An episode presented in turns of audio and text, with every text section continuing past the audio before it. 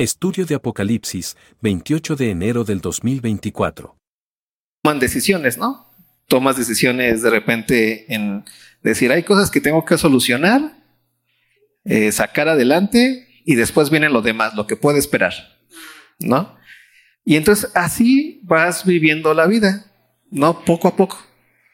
Y entonces se te va olvidando por qué, ¿no? Te voy a poner con un ejemplo todo romanticón. Llegas a tu casa y se te olvida por qué te casaste. ¿No? Y entonces, te aseguro que no llegas y dices, ay, casi como el día de, de, cuando ya te ibas a casar, cuando le ibas a pedir matrimonio y esas cosas que dices, no, y cuánto la amo, ¿no? Y entonces, wow, te imaginas así como que la mujer más hermosa del universo, ¿no?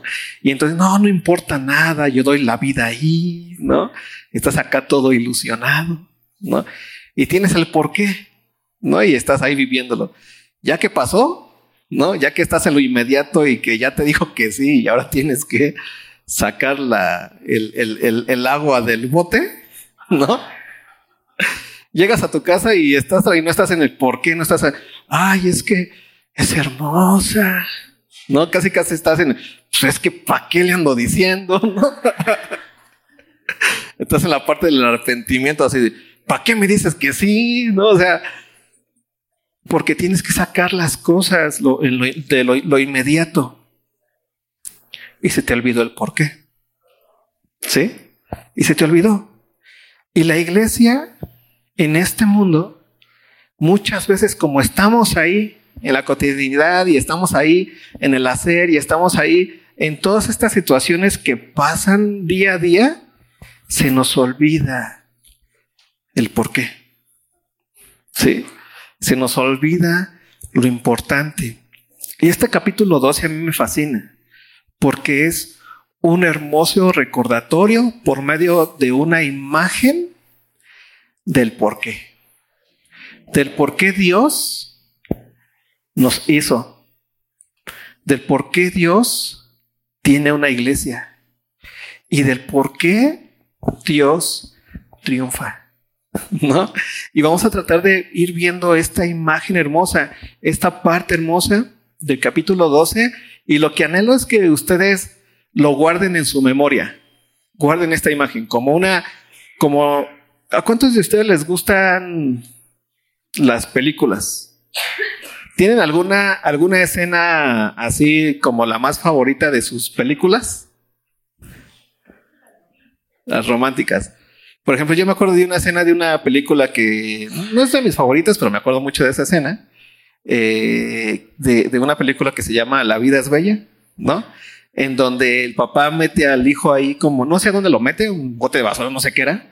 El hijo nada más está viendo, ve por la rejita y el papá lo están casi, casi ya matando y el papá camina ahí derecho y que está jugando y saluda y se va. Y dices, wow, qué escena. Pero el hijo está viendo este, al papá que está llevando a cabo como que es estar cuidando que el hijo siga pensando que está en un juego, ¿no? Y que no lo vea morir. Nosotros lo sabemos, ¿no? Y se nos queda lo que está ocurriendo ahí. Esa escena se nos queda así como que, wow, qué ¿Qué, nos dice? Ah, qué amor del papá, cómo lo cuidó, cómo hasta el final le hizo ver que era un juego, ¿no? Para que no se espantara, el niño no sufrió pensando que su papá ya lo iban a matar, o sea, te queda toda esa idea en una escena. Lo que vamos a ver aquí es muy parecido. Y anhelo que lo guarden en su corazón así, como algo hermoso que nos dice cosas vitales para nuestra vida hoy. ¿Sí? Vamos, versículo 1 del capítulo 12.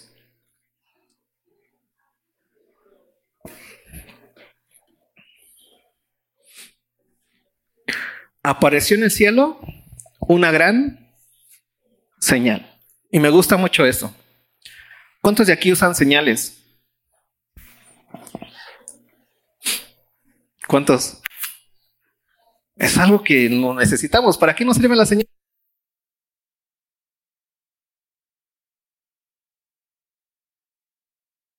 a un lado. Bueno, bueno. Tú llegas a algún lado y tal vez no sabes dónde están los baños. Y antes de... Ahí dice, y hasta sabes la señal del baño, ¿no? Dice, ah, y tú llegas a los dos baños y después buscas otra señal. ¿Qué señal?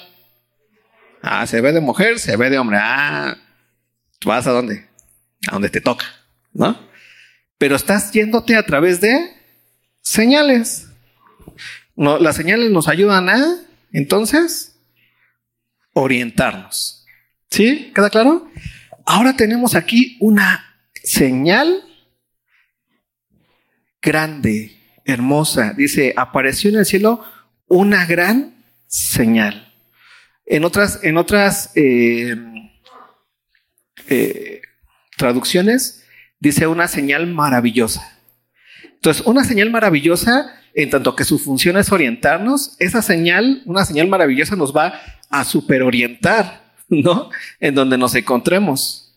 Por eso esto que vamos a ver ahorita es una señal para nosotros, para orientarnos como iglesia y vamos a ver qué tipo de orientación nos va a dar esta señal maravillosa. ¿Sale? ¿Están listos? Ahora necesito mucha de su imaginación. Por favor, mucha de su imaginación. ¿A cuánto les gusta la poesía? ¿Les gusta la poesía? Qué bueno. Así que, por favor, esto es imaginación para que vean la belleza de lo que va a ocurrir aquí. Dice, la señal es la siguiente. Una mujer vestida del sol. ¡Qué belleza! ¿Cómo se imagina una, una mujer vestida del sol? A ver, vamos a... Cuando alguien te dice una mujer vestida de piel, ¿cuál es la piel más cara que hay? ¿Piel de cocodrilo? No sé. o de... Ah, creo que no tengo caché de rico. no tengo ejemplos de esas cosas. Iba a decir de, de, borrega, pero no, está, está feo ¿Eh? De mink, no sé qué es eso.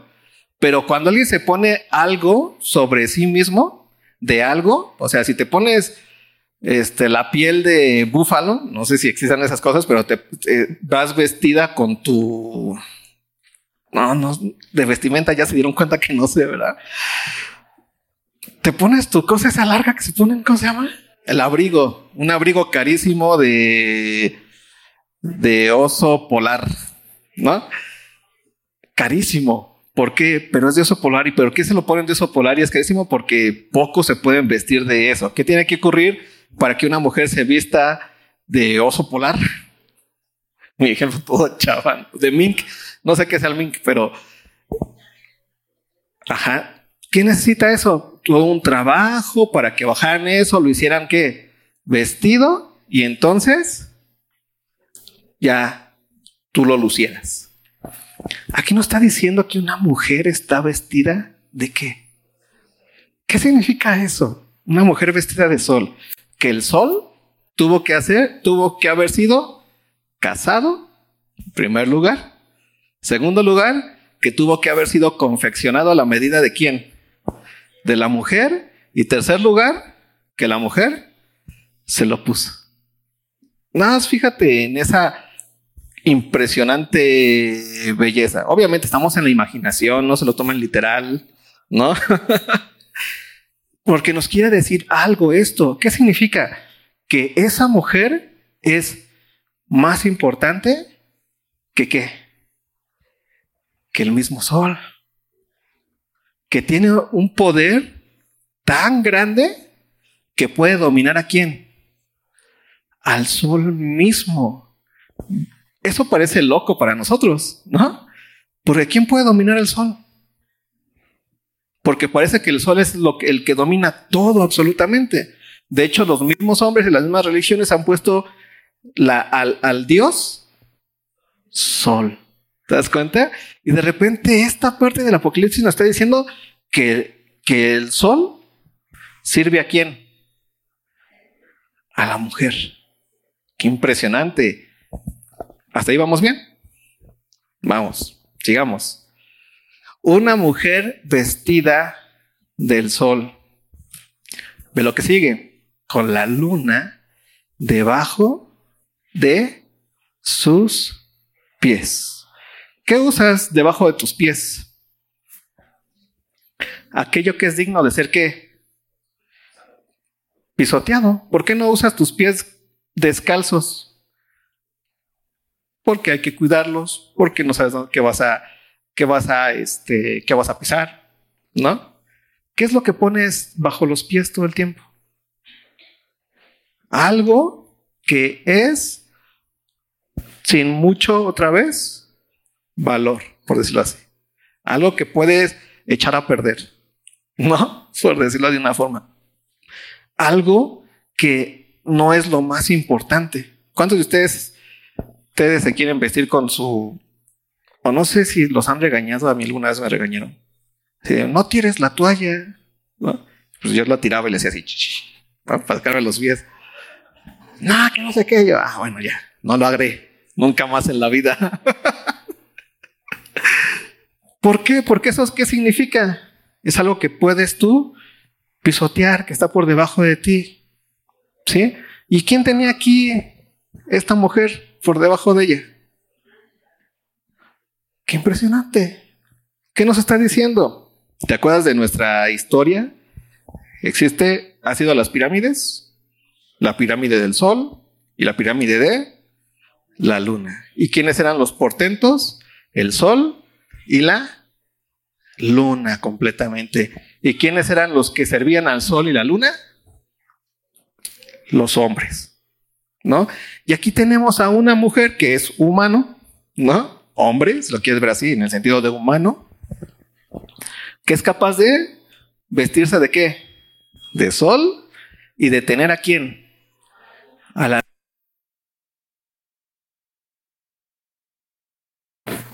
Bueno, más o menos.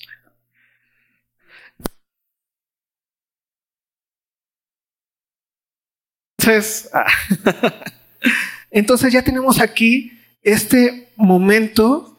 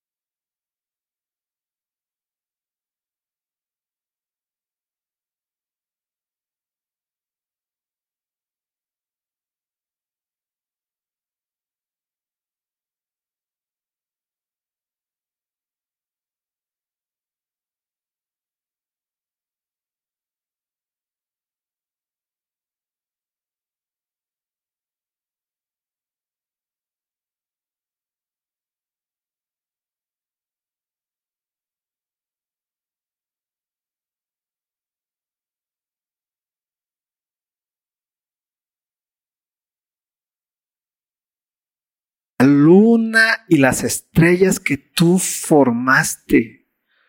No, nada más le faltó aquí el sol en su poesía. La luna y las estrellas que tú formaste, ve lo que piensa el salmista. Digo, ¿qué es la mujer? O ¿qué es, en este caso, usa en su poesía el salmista, ¿qué es el hombre? ¿Qué es el humano? ¿Qué es el humano?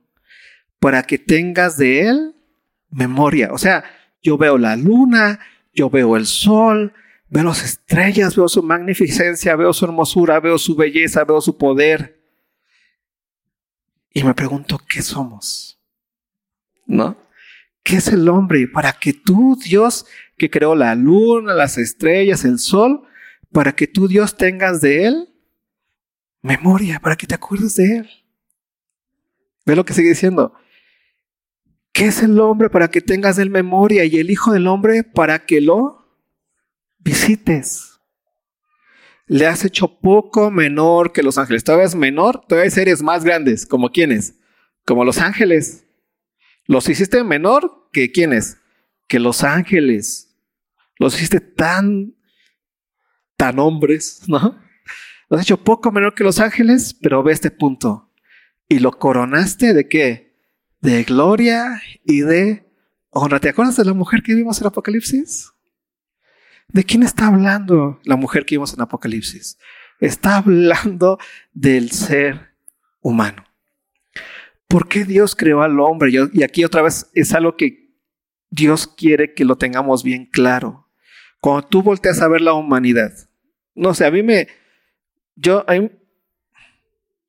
a mí de repente me cuesta trabajo estar en las fiestas, ¿no? Donde hay muchas personas. Y cuando saben que estoy ahí, tal vez, ¿no? Entonces me quedo. Pero me gusta ir a, a las plazas, a los no, no centros, no a las plazas comerciales, sino a las plazas, a los centros de las de los lugarcitos, ¿no? Y ver a las personas. Y los veo. Y digo, qué interesantes somos. O qué raros somos. O a veces digo, qué chistosos estamos. ¿No? Sí, sí te has visto. O sea, sí no sé. Bueno, yo sé que soy chistoso pero has visto al ser humano y dices, qué raros estamos, ¿no? Y la pregunta es siempre, ¿por qué Dios nos hizo? Y la respuesta es, lo coronaste de gloria y de honra, ¿te das cuenta? Pero ¿por qué nos coronó de gloria y de honra? Porque Dios hizo al hombre para qué? Para que fuésemos en Cristo santos y sin mancha. Dios hizo al hombre, a esto que tú ves, a los que tú ves allá cuando sales a la calle, a los que ves en el trabajo, a toda esa humanidad que ves. Dios los hizo para Él. No hizo a las estrellas para Él. No hizo al sol para Él. No hizo a la luna para Él. No hizo el perrito para Él son de Él, obviamente, pero no para Él. ¿Hizo al hombre? ¿Para quién? Para Él. Desde Adán, ¿no? Eva, hasta el último de la humanidad, tiene una característica hermosa para nosotros. La característica es que todo ese ser humano que tú ves, Dios lo creó para que tuvieran relación con Él solamente a través de quién? De Cristo. ¿Solamente por ser hombres? No. Para que a través de Cristo tuvieran una relación con Él. ¿Sí queda claro este primer punto? Que es el hombre para que tengas de él memoria y el Hijo del Hombre para el que lo visites. Lo has hecho poco mejor que los ángeles, pero lo coronaste de gloria y de honra. Le hiciste señorear sobre las obras de tus manos. Todo lo pusiste debajo de sus pies. ¿Te acuerdas de la mujer? Debajo de sus pies a quién tenía? a la luna, señoreaba sobre las, todas las cosas. ¿Sobre quién señoreó? Sobre el sol, ¿no? Lo pusiste bajo después, ovejas y bueyes, todo ello, y asimismo las bestias del campo, las aves de los cielos y los peces del mar, todo cuanto pasa por los senderos del mar. Oh Jehová, Señor nuestro, cuán grande es tu nombre sobre toda la tierra. Vamos a Apocalipsis. Entonces ya tenemos esta primera imagen, ¿no? La mujer que nos está mostrando la belleza de esa creación que Dios ha hecho, ¿no? A la humanidad, ¿no? Y que tiene una superioridad que la demás creación, que el sol, que la luna y que las estrellas, porque Dios le ha coronado de gloria y de honra al ser humano en general. ¿Sí? Así que cuando tú vayas en la calle, tú mira al ser humano y mira cómo Dios hizo al ser humano para él. Es impresionante. Ve lo que sigue diciendo después. Esta mujer dice, y estando encinta, y esta parte también me encanta, y estando encinta, clamaba con dolores de parto en la angustia del alumbramiento.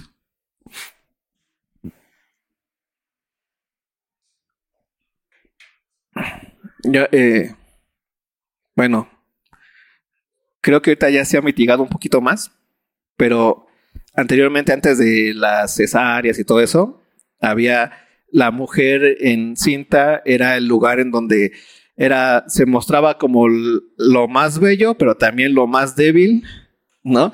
En donde la mujer básicamente estaba a punto de morir, ¿no?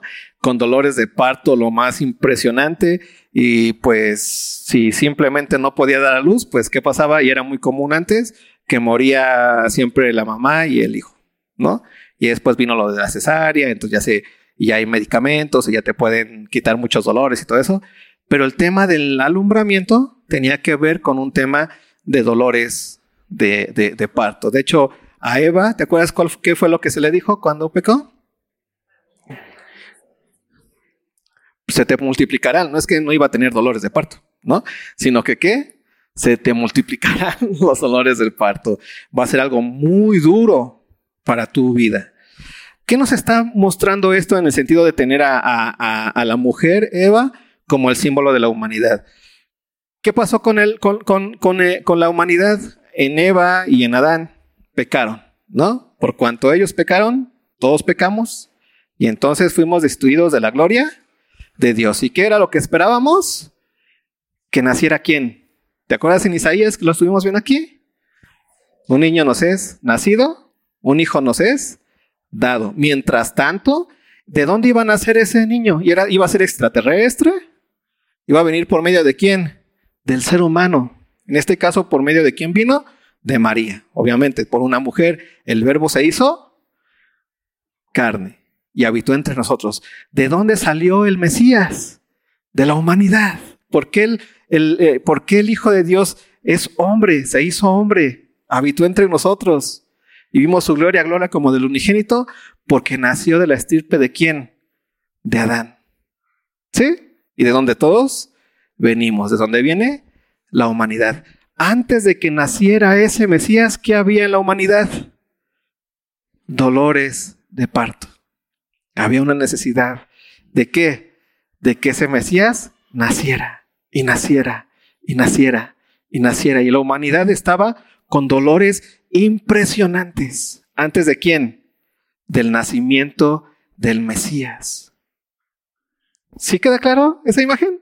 Tenemos entonces a la mujer que estaba encinta, clamaba con dolores de parto en la angustia del alumbramiento. ¿Hasta aquí vamos bien? Con la primera imagen que estamos, que estamos viendo, o con la primera señal. ¿Cuál es la primera señal? Que el ser humano es lo que Dios creó para tener una relación con Él eternamente en Cristo Jesús. Pero no iba a tener una relación con Él en santidad y sin mancha eh, en Cristo Jesús, sin Cristo. Antes de Cristo, ¿qué había? Dolores de parto. Eh, eh, la, humanidad estaba encinta. ¿Sí va quedando claro? Guárdalo muy bien, guárdalo muy bien, por favor. Antes de Cristo, la humanidad vivía con esos dolores de parto. ¿Sí? Porque estaba esperando un hijo. ¿Cuál hijo? aquel que lo iba a qué? A redimir. ¿Sí? ¿Hasta aquí vamos bien en la primera imagen que tenemos?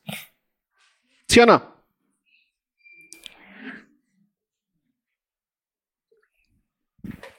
Siguiente imagen.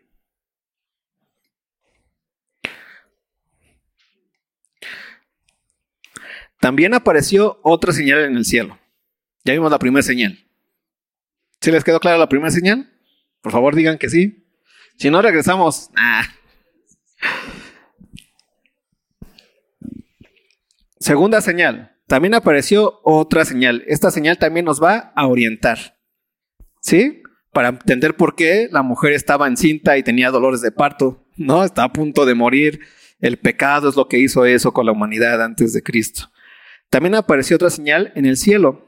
He aquí un gran dragón escarlata. ¿Te das cuenta cómo aquí lo ponen como un animal que ni siquiera se contabiliza como un animal real, sino como un animal mitológico? El dragón, ¿no? Pero es un animal, no es un ser humano, pero tampoco es un animal dentro de la creación de Dios. Es que es un ser mitológico y aparte lo pone escarlata y el escarlata dentro del apocalipsis tiene que ver con sangre, tiene que ver con dolor, tiene que ver con muerte, con destrucción, ¿sí?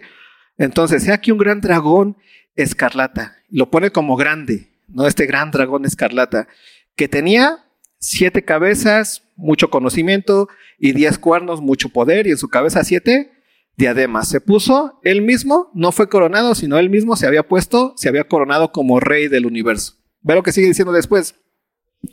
Y vemos su accionar. Y su cola arrastraba la tercera parte de las estrellas del cielo y las arrojó sobre la tierra. Vemos el, accionar de este dragón. Es un dragón que viene a qué? A destruir. ¿Sí? Y entonces, ¿qué, qué hace? No toma las estrellas y las pone una corona, sino que las arranca y las arroja hacia dónde? Hacia la tierra. Y cuando las arroja, las arroja como cuando tú arrojas algo enojado, para que donde lo arrojes quede la marca de que te enojaste, ¿no? O cuando le arrojas la chancla al niño, le das para que ahí donde quede la marca que hubo castigo, ¿no? Entonces los arroja el, el dragón y ve lo que sigue diciendo, versículo, bueno, y el dragón se paró frente a la mujer que estaba para dar a luz a fin de devorar a su hijo tan, tan pronto como naciese. Y entonces tenemos aquí esa señal, un dragón que viene para matar, para gustar, para destruir, pero está destruyendo la creación, pero se pone frente a quién? Frente a la mujer que está encinta, esperando a quién? A ese hijo, ¿para qué? Para destruirlo, para matarlo. ¿Te imaginas eso? O sea, imagínate, mujer, que estás en el IMSS esperando que te saquen al bebé ¿no? Y lo que, lo que te dicen es que el que te va a hacer la cirugía quiere matar a tu hijo. Y tienes dolores de parto, ¿no? Eres, estás en el momento más débil de tu feminidad, ¿no? ¿Y, y qué haces? ¿Cómo te escapas? Porque hay una amenaza directa, completa sobre ti. Tenemos las dos señales. La primera señal la mujer, la humanidad, que Dios creó para su gloria y para su honra, para que seamos santos y sin mancha delante de Él, solamente en quién?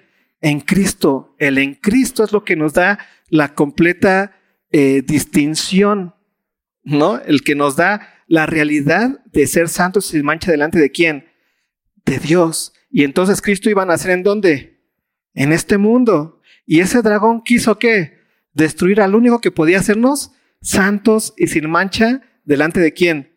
De Dios mismo. Y entonces la humanidad está ahí y el dragón está frente a él, ¿no? El destructor está frente a él para recibir a ese bebé, a ese hijo que iba a traer esta, esta salvación para destruirlo. ¿Te, ¿Te acuerdas de que eso estuvo a punto de suceder en el nacimiento de Jesús? ¿Te acuerdas o no te acuerdas? A ver, ¿Qué te acuerdas, Ala? Échanos el chisme.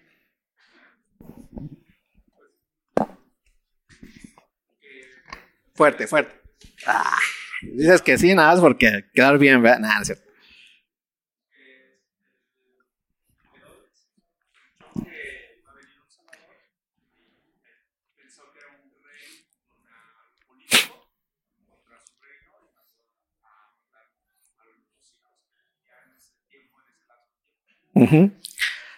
¿Sí? ¿Sí se acuerdan de esa parte? En donde Herodes hasta se... Sí hay una celebración, ¿no? Algo así. ¿O no? Ya, ya ni sé. Pero Herodes mandó a matar a los, a, los hijos de los judíos que estaban por ahí. Y Jesús y María y José, como fueron, eh, fueron avisados, ¿no? Se fueron. Entonces, ahí tenemos, ¿no? La realidad de lo que el enemigo quiso hacer con este niño, ¿no? Otra vez nos está contando Apocalipsis la historia que no se nos debe de olvidar nunca. Y entonces, ¿qué pasó con este niño? Creció, comenzó su ministerio. ¿Qué más pasó con este niño? Cumplió su misión. ¿Y cuál fue su misión? Murió en la cruz.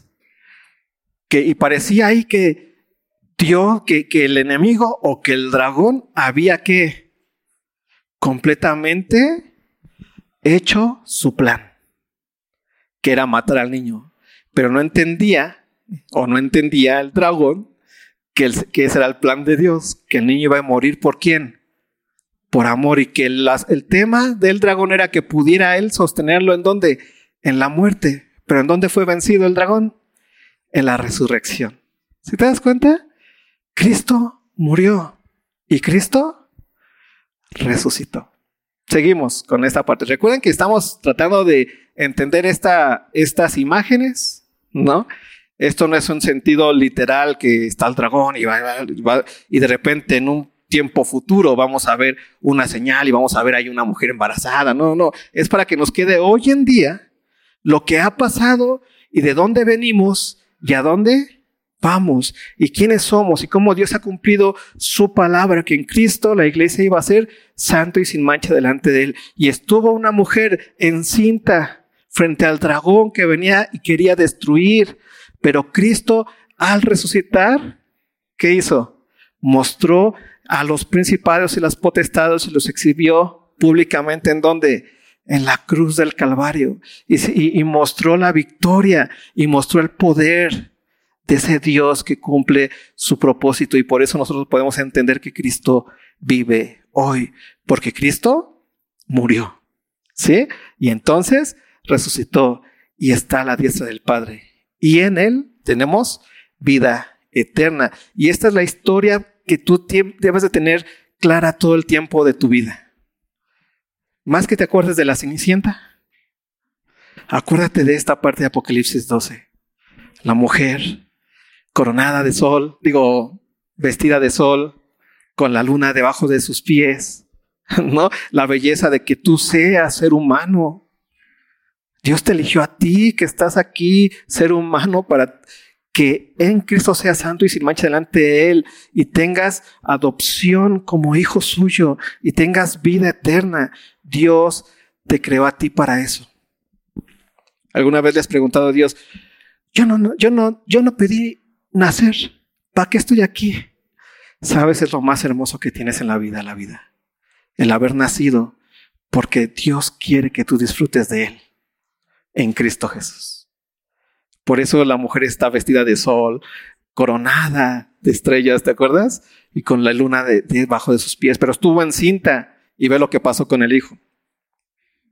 Versículo 5. Y ella dio a luz un hijo varón ¿Te acuerdas? Un niño no ha nacido, un hijo nos es dado y llamar a su nombre. Admirable, consejero, Padre eterno, príncipe de paz. Llamarás un hijo varón. ¿Y qué hará ese hijo varón? Regirá con vara de hierro a todas las naciones. Y su hijo fue arrebatado para Dios y para su ¿Te das cuenta? Que ya nos contó rápido lo que pasó. ¿qué quería hacer el dragón? Devorarlo, ¿no? ¿Y qué hizo el dragón? Lo llevó a la muerte, pero ¿qué hizo Jesús? Hizo Dios? Lo resucitó de entre los muertos, venció la muerte y fue llevado al trono de Dios. Pero este varón fue hecho para hacer qué? Rey y regir a las naciones. En otras partes dice con puño de hierro. Y me gusta esta parte de con puño de, de hierro, pero no está hablando puño de hierro en lo que nosotros entendemos de ser dictador, Está hablando con el corazón de amor de Dios para con nosotros, entendiendo que su verdad y su palabra es completamente veraz. Por eso cuando tú hablas la palabra de Dios, cuando tú expones el Evangelio a las personas, tú les estás diciendo lo que es. Tú le estás hablando la realidad, la verdad, porque ese varón ha sido completa, tiene el poder y toda la autoridad para que tú la muestres a los demás. Cuando tú hablas el Evangelio de salvación, tú estás hablando con la autoridad más grande que tienes. Ese varón que fue arrebatado para Dios y para su trono. Versículo 6. Y la mujer huyó al desierto donde tiene lugar preparado para, donde tiene lugar preparado por Dios para que allí la sustenten por 1260 días. Recuerden que hemos hablado, cuando habla de tiempo dentro de la, de, la Biblia, puede ser un tiempo largo o un tiempo corto, pero es un tiempo que tiene fin. ¿Sí? ¿Y cuándo es el fin? Cuando Cristo venga por nosotros. ¿Sí? Entonces, esta mujer fue llevada, fue guardada, ¿a dónde? Al desierto para ser sustentado. ¿Qué significa esto? Que Dios, o en pocas palabras, que la humanidad no se va a acabar nunca. Aunque por más que te estén diciendo y hayan los apocalipsis zombies y esas ondas y te digan que ya esto va a chafear mañana por el calentamiento global y esas cosas, no se va a acabar. Pero Dios llevó a la humanidad al desierto ahí donde va a ser sustentada. Pero ahorita, pero la siguiente semana vamos a ver cómo es sustentada la humanidad hoy, ya que la iglesia existe. ¿Sí? Pero si les queda claro estas dos señales, nada más. ¿No? Tenemos dos señales. Guárdalas, piénsalas. Qué bello es lo que Dios ha hecho con el ser humano. Y como Dios en Cristo nos ha dado salvación y vida eterna nos contó básicamente la historia de la humanidad, la belleza que tiene la humanidad para Dios, cómo lo, la coronó de estrellas, cómo le puso luna por estrado de sus pies, cómo la vistió de sol, ¿no? Y le dio a su hijo, a ese varón perfecto, para que, para que por ella se cumpliera el propósito por el cual tú y yo fuimos creados. ¿Y cuál es el propósito por el cual tú y yo fuimos creados? Que en Cristo seamos que santos y sin mancha delante de Él. Y tú, si has creído hoy en Cristo, ¿qué significa eso? Que tú ya eres parte del cumplimiento del propósito de Dios para tu vida. Tú ya, tú ya, Dios cumplió su propósito en ti. Aunque a veces le preguntes, ¿y Dios, cuál es tu propósito para mi vida? Dios ya cumplió su propósito en ti. Que seas santo y sin mancha delante de Él en Cristo. ¿Sí? Guarda eso, son imágenes, guárdalas en tu cabecita y entonces recuérdalas y piénsalas y piénsalas y te vas a dar cuenta cómo de ahí siempre vas a sacar paz, bendición, gozo, motivación. La siguiente semana terminamos con el capítulo 12. Señor, gracias, gracias por ese tiempo, gracias por que nos permites estar aquí. Te pido que tú bendigas el tiempo que, que viene, Señor, y que bendigas que podamos adorarte con gozo, con alegría, en paz, sabiendo que ya estamos en ti. Gracias, Dios, en precioso nombre de Hijo amado. Amén.